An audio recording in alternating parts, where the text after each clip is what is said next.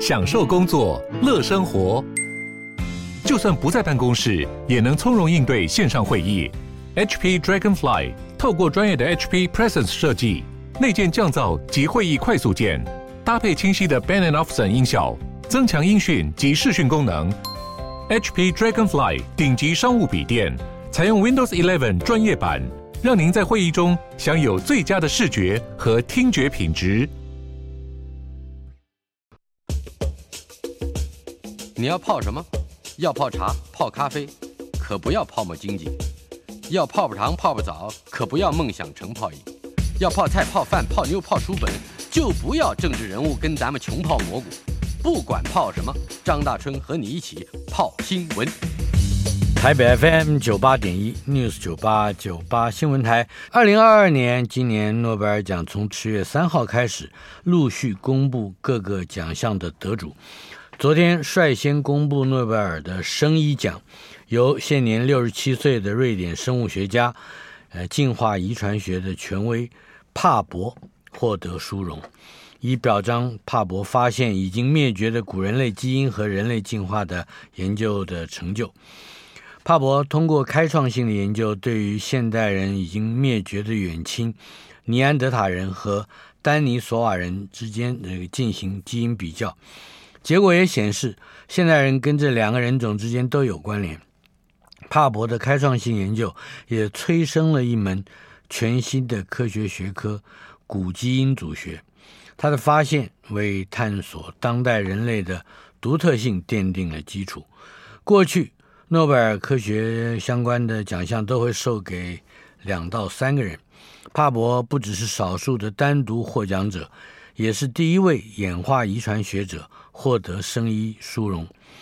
另外，这个令人惊叹的是，帕博的父亲已故的瑞典生呃瑞典生化学家博格斯特隆生前也曾经在1982年，也就是整整四十年前，获颁诺贝尔生医奖，得奖的时候是六十六岁。呃，今天我们进行的单元科技 email，王道环先生在我们的现场。我相信他对我们这个嗯诺贝尔奖的颁发应该有很多可以补充的资讯。大家好，呃，我想这是呃诺贝尔奖历史上第一次在、嗯、呃颁奖的赞词里边，嗯。呃提到了得奖人的贡献是呃人类演化研究，嗯我我想这是第一次。那当然，呃，帕博是呃，的确他的呃成就，我记得我我们在这个节目都已经说过了。我当年我就预测过，呃，他应该会得呃诺贝尔奖。嗯，这里面涉及到的一个问题就是，呃，他呃开发了一种技术，就叫做古 DNA 的技术。他开发了这一种技术，嗯、那这个是呃古生物学研究，特别是古人类学研究的一个很重要的。呃，新技术，嗯，那也是一个很重要的新的工具。呃，我想研究呃古生物与现代生物之间的关系，嗯，呃呃，到了最后，呃嗯，最重要的嗯基础证据是 DNA，嗯，就是你要研究生物与生物之间的演化关系，生物与生物之间的亲缘关系，嗯，你最后是要靠呃 DNA 的证据来做。呃，最终的论断论断的是，那他当年，他当年从应该是从一九八零年代的中期开始开发这一个技术，就是在他的父亲得诺贝尔奖之后没两年三年。嗯、呃，你也可以这么说，你也可以这么讲。不不过他呃，二零一四年出版过呃一一本书，回顾了呃他的研究生涯。啊、呃，我我们我们我们台湾呃。在二零一五年有出版中译本，是有有兴趣的朋友可以去看一下。那他是说，他当年他的母亲呃带他去呃埃及看博物馆，看、嗯、看到了木乃伊，所以他对木乃伊呃那个时候呃在他的呃这个还这个还还没有完呃还没有大学毕业以前，就对埃及木乃伊有莫名的兴趣。嗯，所以他在呃呃呃一九八零年代。中期，那他其实他是说，他也想一刚开始也想走他父亲的路。嗯，他父亲是医生，是然后呃从事这个生物呃生物医学的研究，嗯，那最后凭生物医学的研究得到呃诺贝尔奖。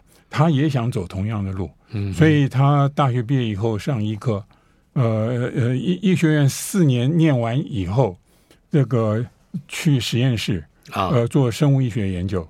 那他的目的是，就是你先拿到博士学位，再去完成医学学位。嗯，呃，就是先拿 PhD，再拿 MD。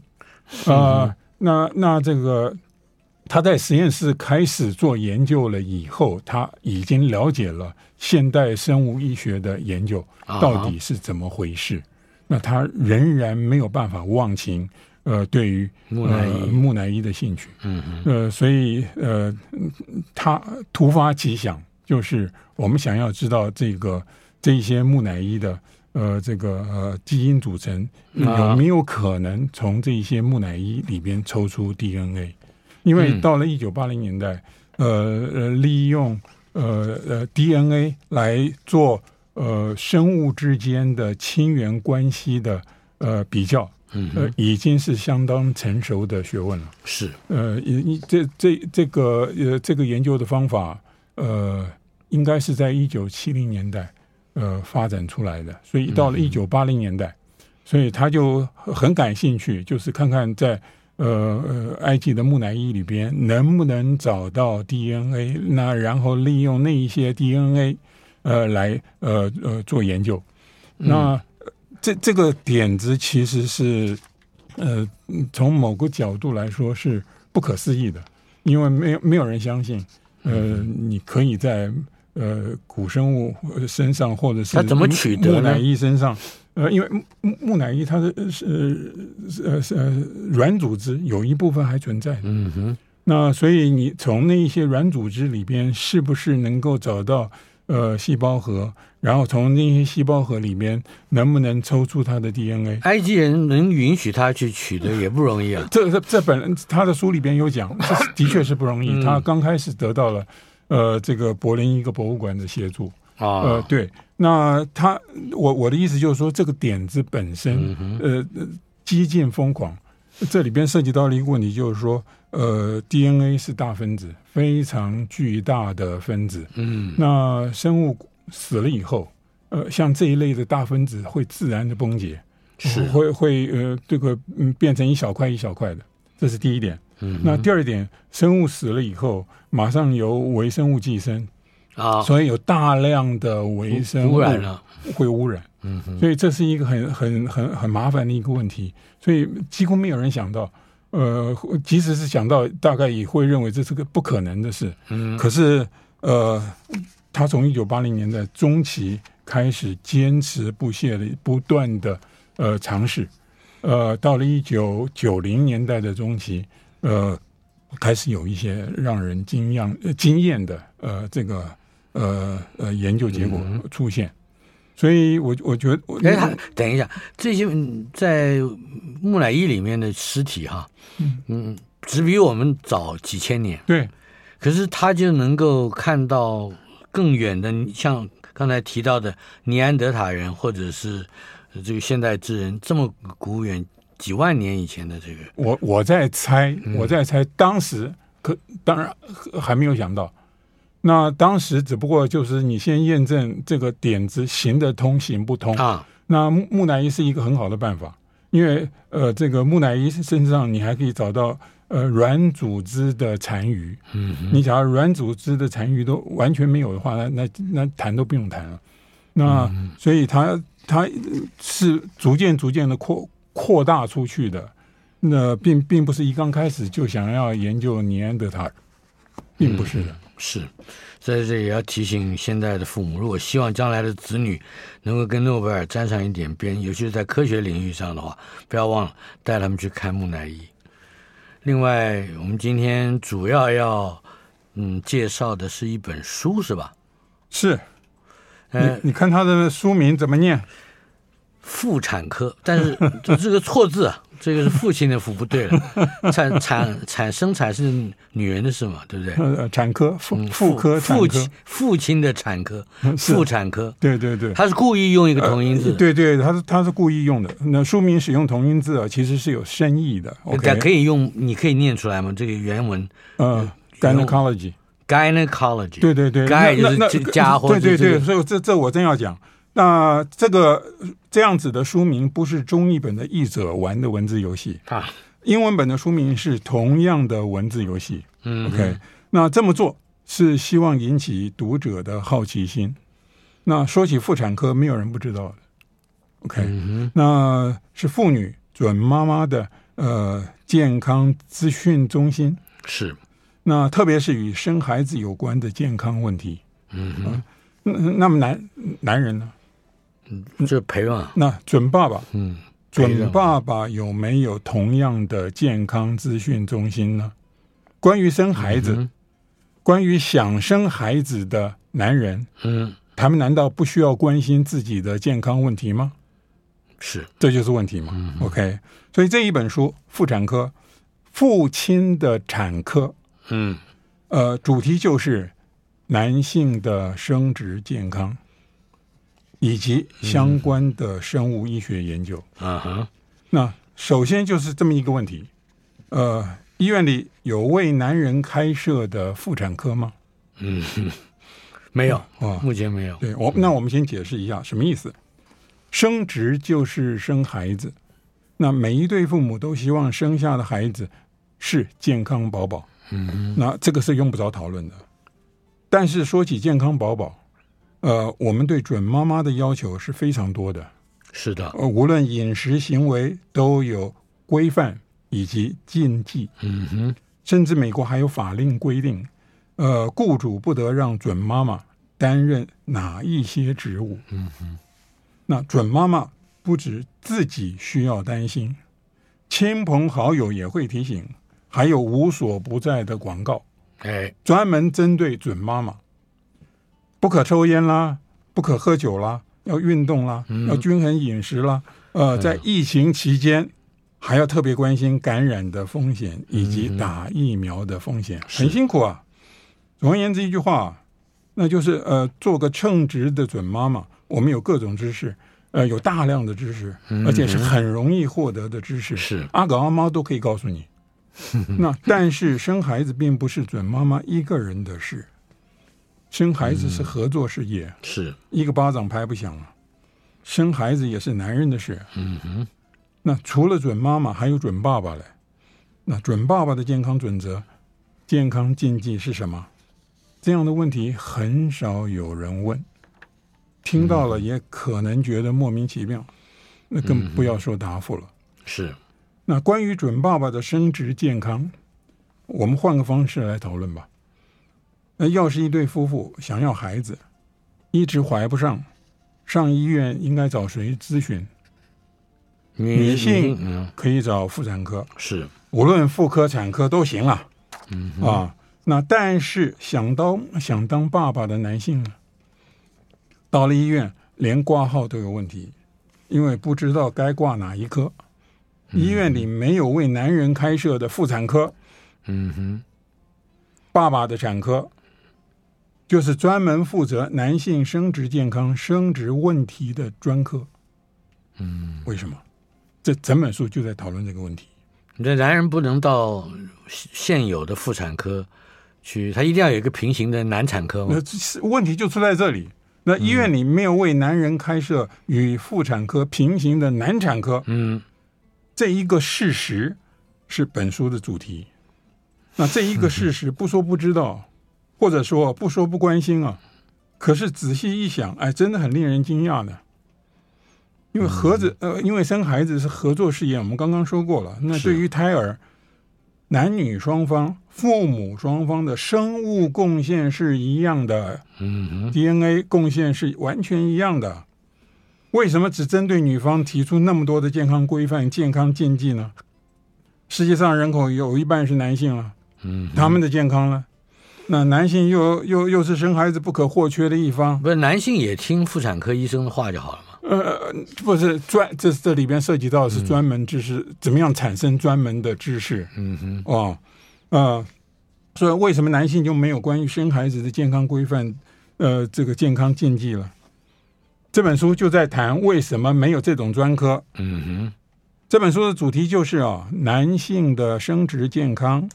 特别着重生物医学界医界对于男性生殖健康的态度，以及作为或者不作为。嗯，嗯啊，没有平行的男产科就是不作为，一点都不错。我们也可以说啊，这本书的主题就是知识的生产与流通，只是以男性的生殖健康为例子。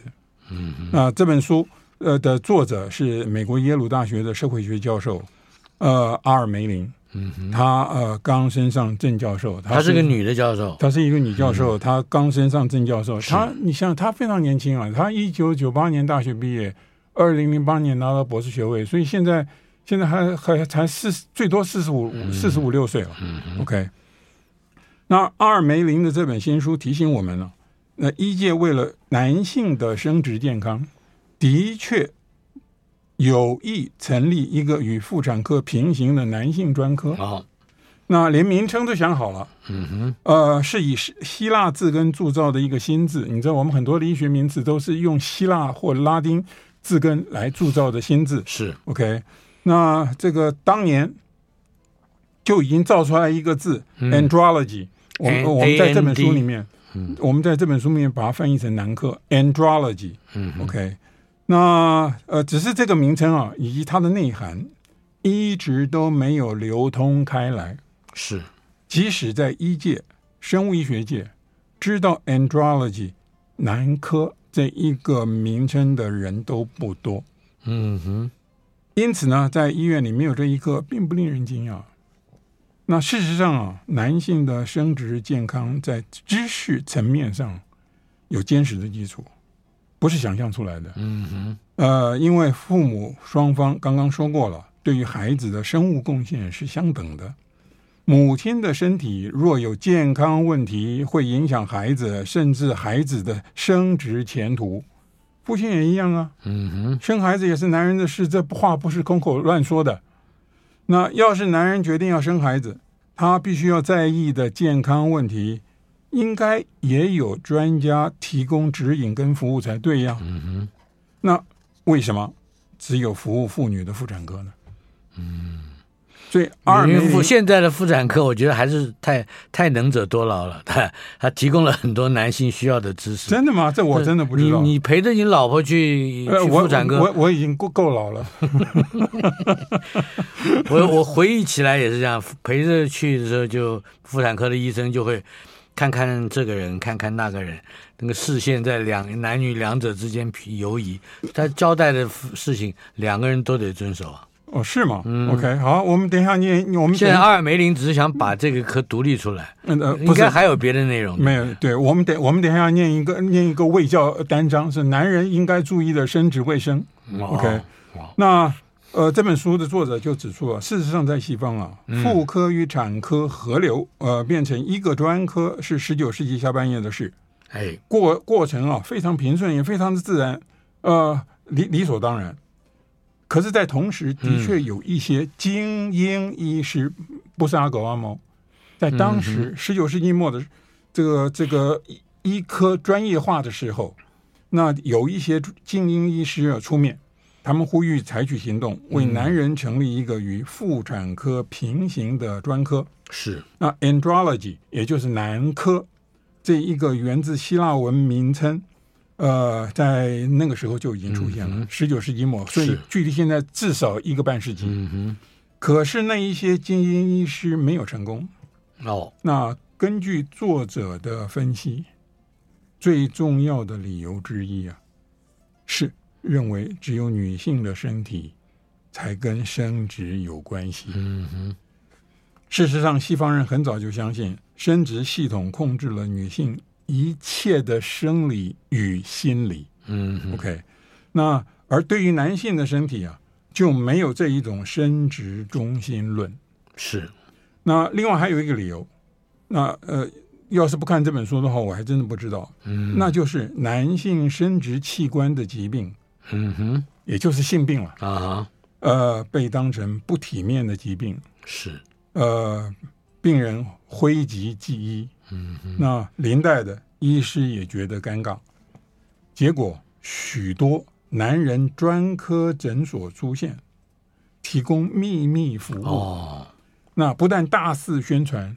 还做天花乱坠的保证，嗯哼，那于是正规医师就放弃了那一类的病人，他要跟这种区隔起来，一点都不错。嗯、OK，好，所以说到这里，我们还必须要注意医学这一行的另外一个发展趋势，嗯，呃，那就是呃呃医学院训练出训练出来的医师，嗯哼，那在欧洲啊，很早就有医学院了，是。上古时期我们不谈了，嗯哼，那。呃，比较近一点的，譬如说十三世纪，那大概是文艺复兴时代刚开始的时候啊。十三世纪，呃，在意大利，呃，就已经有医学院了。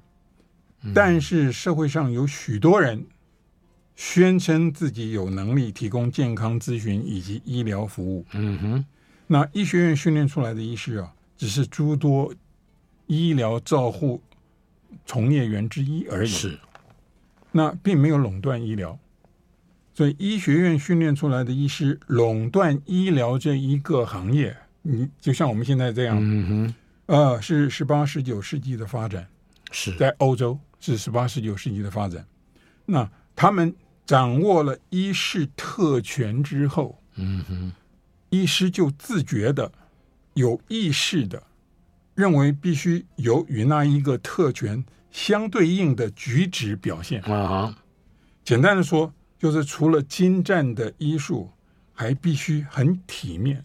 我们不能去玩那些个刚才讲的天花乱坠的保证，嗯啊、呃、等等之类的。必须还有做广告，嗯、还还有做广告。你、嗯、你说的那个英文单字一点都不错。嗯哼，体面，最好的翻译就是体面，讲究体面。嗯、OK，所以当年为男性专门开设的那些所谓专门诊所，就。不不不大能招来正正正规的医师，呃，不是，就是引起正规的医师的鄙视、排斥跟排斥，所以因此也把那一些病人给这个排斥掉了。嗯，OK。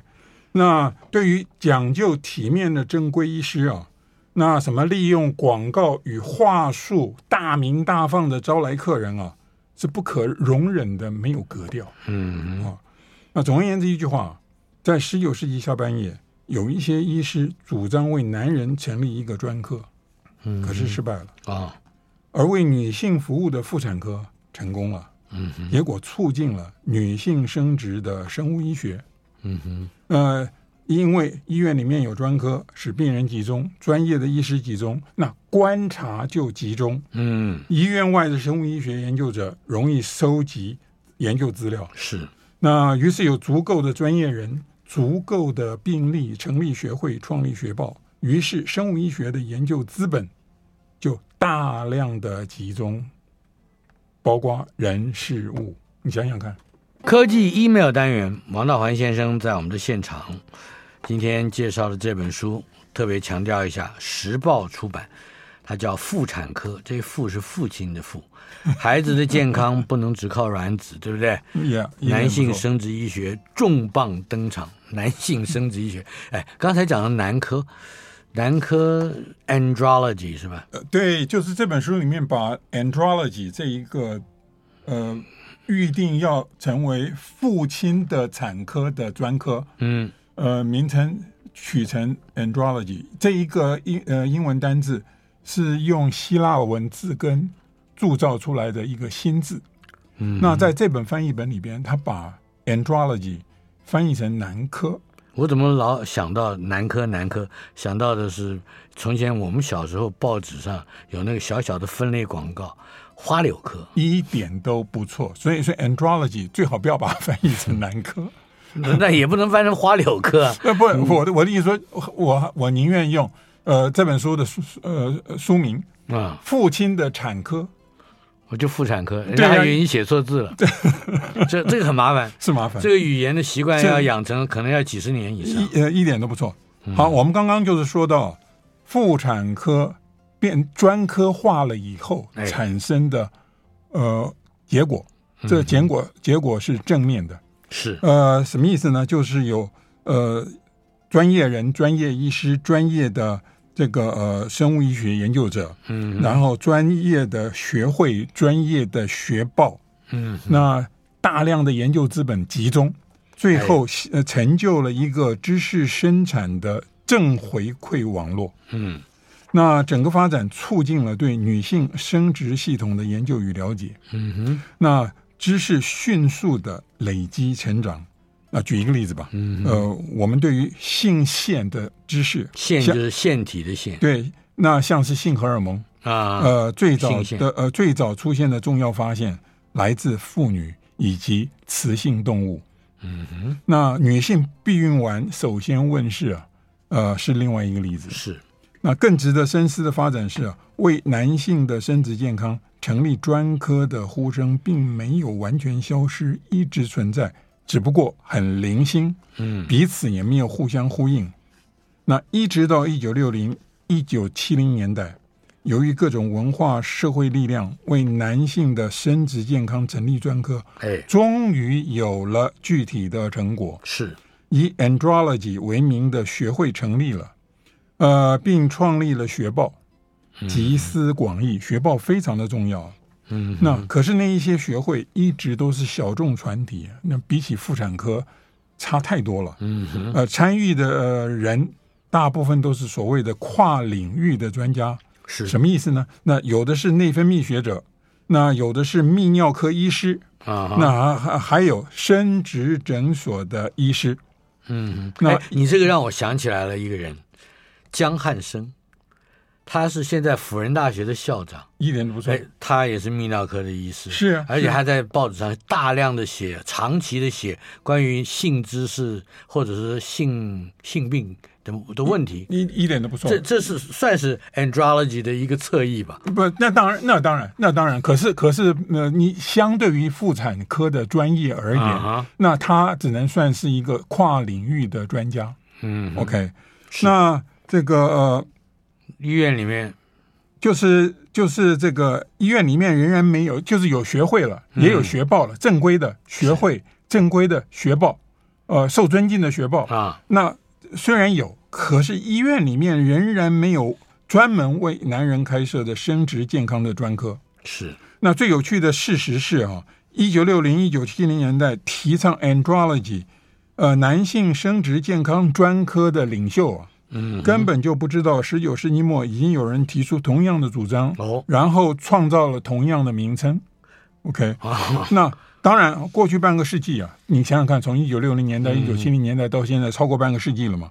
过去半个世纪，关于男性生殖健康的研究的确有实质的进步。嗯，那等一下我我要念的那张呃，这个男性健康的卫教资呃教材啊，嗯，就反映了是那。研究报告的数量也越来越多，媒体也不时报道。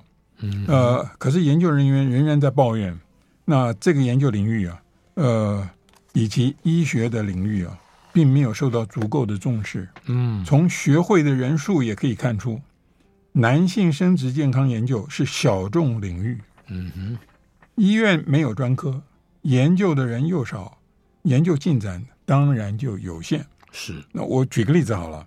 那美国休斯顿一个著名的医学院，他们一个团队，嗯，二零二零年也整整两年以前，发表了一篇研究论文，嗯哼，呃，讨论一个男性生殖医学的难题，嗯，那就是到现在仍然没有开发出理想的男性避孕药，是。啊，那那篇论文的摘要啊，一开始就指出，理想的男性避孕药必须符合几个条件，嗯，第一个安全，是，第二个有效。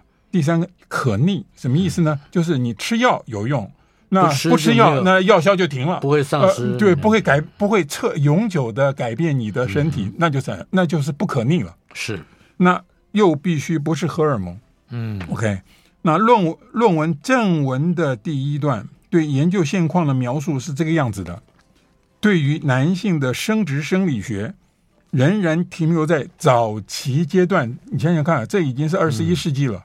仍然停留在早期阶段，因为科学家仍然在寻找关键蛋白质，并厘清它们的功能。嗯，到现在为止，现况是这个样子的。OK，那男性的生殖健康没有成为医学的专科啊。想生孩子的男性要是有问题，甚至不知道到哪里去寻求咨询。嗯，泌尿科，泌尿科是两性都可以去的。是哦，那还是妇产科，妇产科只有妇女可以去。可以去啊。那内分泌科，内分泌科也是两性都可以去的。嗯、那对一些对一些人来说啊。泌尿科甚至已经被污名化了，那是泌尿花柳科，对，一点都不错，或者就是花柳科。其实到现在为止，嗯、我们一般人还有这种想法，嗯哼，就是很多人不去了泌尿科，不愿意让人知道的。嗯，OK。那关于男性的生殖健康，嗯，我们还是举具体的例子来谈啊，大家比较容易有感觉啊。呃，嗯、这本书谈了几个专题，第一个就是所谓的附体效应。就是父亲的身体的健康，嗯，会影响孩子的健康啊啊，这呃，甚至会影响到子孙的一个健康哦哦，这这影响就大了，子子孙孙永保佑。对对对，啊、那例如精虫的健康与精子的受精能力。是两回事。哦，呃，能够让卵子受孕的精子未必就是健康的精子，嗯、呃，这个一定要注意哦，哦。因为在过去，过去，呃，医医师检验，呃，这个男人的精子完全是在显微镜底下观察他的活力，嗯，OK，那那是过去了，现在已经呃有了其他的标准了。可是有活力的精子不一定好，不不一定是健康的不一定是健康的，对，那、呃。因为有活力的精子可能携带了不良的基因。嗯，另外一个，男人的行年龄、行为以及暴露过的化学物质都会影响精子的品质，进而影响胎儿的健康与成长。是，譬如说，年龄较大的父亲，子女罹患各种疾病的风险其实是更高的。嗯，那我、哦、我们几乎人人都知道高龄产妇的唐氏儿风险，人人都知道。对。可是准爸爸的高龄风险很少人知道，嗯啊，在各级健康教育中几乎没有提过高龄爸爸。对，嗯、高龄爸爸。嗯、那为什么关于男性生殖健康的资讯流通的并不顺畅？嗯，正式发表的研究结论，往往大众并不清楚，这涉及研究方法的局限，嗯，以及选择性的报道。怎么说？那一方面，关于人类健康的研究与任何涉及人呃涉及人体生物学研究一样，只能做观察研究。很多情况是这样，不能做实验。而动物实验又未必能够反映人体生物学。是。那因此，观察报告往往发现的是相关性，而不是因果性。是。那因此，结论中必然有不确定性。那一般而言。社会学呃，科学家会诚实面对这一个不确定性。嗯，那可是他们在正式报告中对不确定性的陈述，很可能会被二手传播者，譬如说像记者，嗯，过度的强调。是。那这本书里边，你可以作者就引了好多例子，呃，发现记者在报道母亲健康状况的影响的时候啊，嗯，呃，比较不会强调研究的不确定性。是。那可是报道父亲的影响的时候，就会强调，呃，这个研究结论的不确定性非常的高，意思意思似乎是他刚才说了半天是废话。嗯哼。那再举一个男性生殖健康的例子，嗯，那我们现在知道，男人身体制造精子是需要时间的，是，大概十个星期。嗯，那我们也知道，烟酒、毒品以及其他的化学物质会影响一精子的品质。是，那么要是一个男人想和配偶生孩子，那他就必须在下种日之前十个星期就好好过日子的，乖乖过日乖乖过日子，对，是吧？哇，预防一切有损精子品质的事情，这就是所谓的生殖健康。嗯，OK，很少男人知道，而且必须是男科来规划的，最好是这样啊。嗯、OK，你你你想想看嘛，没有人，几乎没有人会知道这个事情，精子需要十个礼拜。嗯，OK，那妇产科这本书就是时报呃出版的这本书啊，嗯、呃，这本书呃一个核心概念就是专业化啊。那一般而言，过去讨论专业化，难免要讨论甚至强调专业化的缺点。譬如说自我设限啦、见树不见林啦。可是这本书强调专业化的好处。呃，等一下，我们进一段广告，回头看什么叫好处。台北 FM 九八点一 News 九八九八新闻台，今天进行的单元科技 email，王道环先生为我们带来的这本书《妇父亲的妇妇产科》，孩子的健康不能只靠卵子，男性生殖医学重磅登场，时报出版。刚才提到了妇产科这本书一个核心概念就是专业化。一般而言，在过去讨论专业化的时候，都难免会讨论或者是强调专业化的缺点。比方说，自我设限了，见树不见林了。可是这本书的作者强调专业化的好处，妇产科就是一个例子啊。嗯，妇产科呃这个专科成立了以后，自然形成了组织性的基础建设。嗯哼，呃，包括学报学会，那组成了呃生产相关知识的强大引擎。嗯哼。那而男性生殖健康一直都没有成为医学专科，一直就没有办法组成那么强大的知识生产引擎。于是呢，问题就来了。嗯哼，为什么？那这就是作者讨论专业化的一个窗点。呃，为什么有呃为什么没有男人自己的妇产科？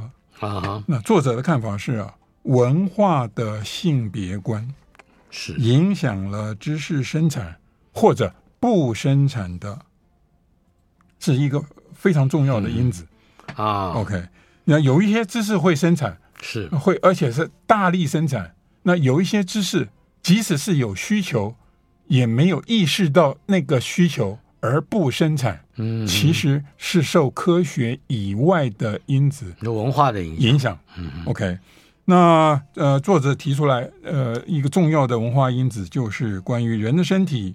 呃，西方自古以来流行的看法是，男人的身体是标准身体，女人的身体是生殖的身体。它这个标准是指在医学上面，一呃，就是你要认识人的身体，你要认识人的身体，是。你从男人下手。那在一般的情况之下，男人的身体就代表人的身体，是。男人就是人。你想想看，英文单字 man 是男人又是人类。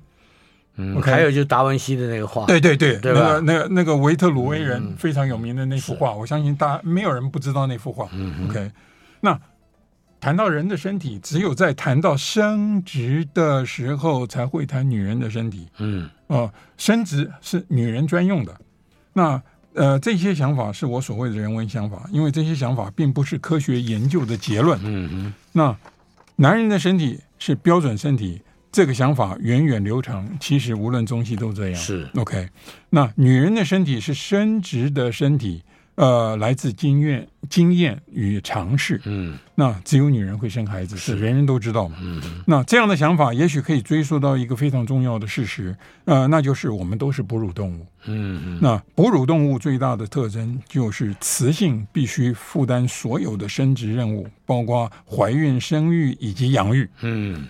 雄性只需要下种，是那因此对雄性而言，雌性的身体就是生产机器，拥有的生产机器越多，嗯、可能存活的子女就越多。哎，OK，生命的意义在创造宇宙机器的生命。哺乳动物的雄性就是这么活着。嗯，OK，那但是我们把女性当作生殖机器，固然促进了生殖医学以及生殖生物医学的发展。嗯，呃，同时。却把男人给排除了，是把男人排除在生殖生物医学的研究之外，呃，因此呢，对于男性的生殖健康，呃，就缺乏了专家。嗯、那作者的结论是，人文人文概念啊，可以促成知识的累积性发展，也可以限制知识的累积性发展。嗯，所以我我要念一下这个，这个我刚刚说了，呃，这本书一百八八十五页的。呃，一一一个卫教单章，嗯，这个是作者认为根据已经有的生物医学研究，呃，发现的重要对男性而言是重要的生殖事实。嗯，你怎么样拥有健康的精子？那呃，关于生育下一代，呃，最新的研究显示，男人的健康也至关重要，是对于受孕、孩童健康都有明显的影响。那可能伤害精虫健康的因素有：第一，嗯、吃垃圾食物；第二，过度肥胖。包包括麦当劳吗？呃，毫无疑问的嘛。你假如把麦，你可以把麦当劳，你假如你盐酥鸡，呃，不不，你等一下，因为有些不见，可我们知道麦当劳的肯德基可能是垃圾，但是盐酥鸡或者是鸡排夜市，你你你的目的是让我得罪更多的人吗？好，我不是这个意思，就是我们要很很 specific 很清楚的。我想这是这根据常识就可以判断了。好，OK。可呃伤害精虫健康的因素，垃圾食物，嗯，呃过度肥胖、酗酒、抽烟，呃毒品，呃这个还有一些药物，因、嗯、因为再说一遍，精子成熟需要十个礼拜的时间，精、嗯、子成熟需要十个礼拜，嗯，OK，所以所以这个嗯、呃、对于生孩子的计划。呃，如果是计划的，对，那么前十个礼拜你就要要远离这些东西，最好这个呃要弄清楚你所使用的药物，嗯，呃，对身体有哪一些影响？是。OK，所以你你想想看，像这一这一些事这一些呃事事情都是有研究支持的，而不是想象出来的。嗯，可是这这一些这个呃劝告，男人很少听说，也很少接触到。是真正的问题出在这里啊，啊、呃，那还有在工作和居住环境里面的某一些暴露在有毒的物质之下，譬如说杀虫剂啦，嗯、呃，重金属啦，嗯、或者是油漆啦，啊，等等这个我没想过。OK，那医生也建议，计划生小孩的男性应该采取下列的措施来保持精虫的健康：嗯、第一，健康饮食；第二，维持良好体重；第三，规律运动；第四，有饮酒要有节制。有限度的饮酒，呃，就是饮酒要有节制，嗯、哦。那不吸烟以及使用药物，预防以及治疗性病，嗯，呃，仔细检查使用使用的药物，是。避免在家中或工作场所接触有毒的物质。嗯哼，这这正是呃这本书的作者认为是重要的男性生殖健康守则。嗯哼，那有。很好的研究做支呃支持，可是这一些知识啊，呃没有流传的很广，绝大多数的男性都不知道。嗯、问题还是这个，就算知道说不要吃垃圾食物，我还是觉得有人受不了盐酥鸡的诱惑，认为这个是可行的罪恶，是不是？那不一定我要吃麦当劳，但是盐酥鸡好像控制不了。哦，这是你说的，反正跟我没有关系。我就是要提醒那个民，对盐酥鸡要特别小心。好了，还有，哎，对，我们还有一本书，对不对？对，有一本书叫《生命为什么如此神奇》，那它的作者是周成功教授，他是我非常嗯佩服的一位呃生物医学研究者。嗯哼，那这个呃，天下文化出版。呃，对，那呃嗯，周教授对于科学教育以及国家的科技政策都有他独到的看法。嗯、那他个人有一个网站。呃嗯，把他过去的一些比较重要的评论文章都收集在在上面。那还有他的教学影片。嗯，那呃呃，今天我们本来想要介绍的这本书叫做《生命为什么如此神奇》，就是呃他呃他为这个呃同学特别开设的一门呃生物学的课啊的讲义。那我觉得值得介绍给大家。嗯，呃，这里边涉涉及到一些。呃，这个呃呃呃重要的事实，那就是我们现在啊，呃，不管哪一哪一个学科，特别是生物学，呃，它的基本知知基本知识已经太多，我们的教科书已经太厚。那嗯，事实上，这个老师教不完。那那那么多的这个呃呃基本的事实啊，那到底应该怎么样子的学习？那呃，周教授是透过这本书，呃。来，嗯，这个，嗯，等于跟有心人做一个讨论，嗯，就是哪一些知识是绝对必要的，是学生应该知道的。呃，那那我觉得不不光是周教授个人，他呃有已经有了这个尝试，嗯，呃，应该是所有的大学教授都应该想这一个问题的啊。这哪一些必须放在课堂上，让学子能够获益，嗯，而不是把。一堆他认为重要或者说关键性的这些呃的资讯，都放在大学课堂上，一点都不错，因为时间真的是不够。是我们还有三十秒钟的时间，可可不可以告诉我们，呃，有什么机会可以请到周教授来？来我们节目对不对？不，你你直你直接找他，我相信他也很愿意跟那大家来分享，呃，嗯、他的想法的。但是不要忘记《生命为什么如此神奇》这本书，另外它是天下文化二零二二年出版的。